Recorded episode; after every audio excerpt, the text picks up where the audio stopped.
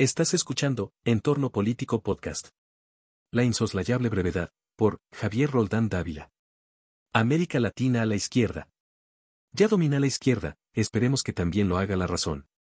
De acuerdo con una nota de El Universal, con el triunfo de Lula da Silva en Brasil, 86% de los habitantes de Latinoamérica y el Caribe, 568 millones de un total de 661, serán gobernados por dirigentes del espectro ideológico de la izquierda, un total de 13 regímenes.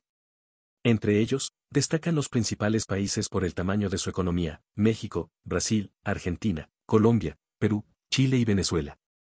La situación es inédita, en los más de 200 años de historia de la región con estatus, según, independiente, no había ocurrido, pero, ¿alcanzará esto para la construcción de políticas multilaterales que favorezcan el combate a la desigualdad?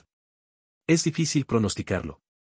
Aunque de izquierdas, no es igual la visión del treintañero Boric que la del octogenario Lula, la solidez intelectual de Petro y el voluntarismo de López Obrador, la reputación de Luis Arce y la de Daniel Ortega, por citar algunos ejemplos.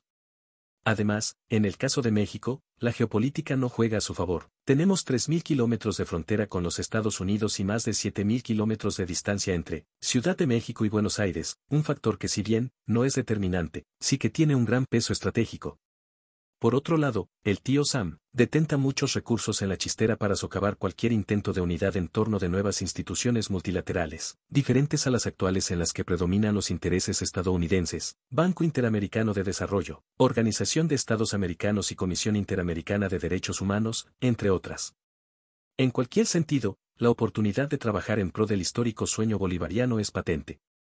En los próximos años, sabremos si los mandamases que se dicen progresistas, estuvieron a la altura de las circunstancias. Gracias por escuchar Entorno Político Podcast. Visita entornopolitico.com para más contenidos.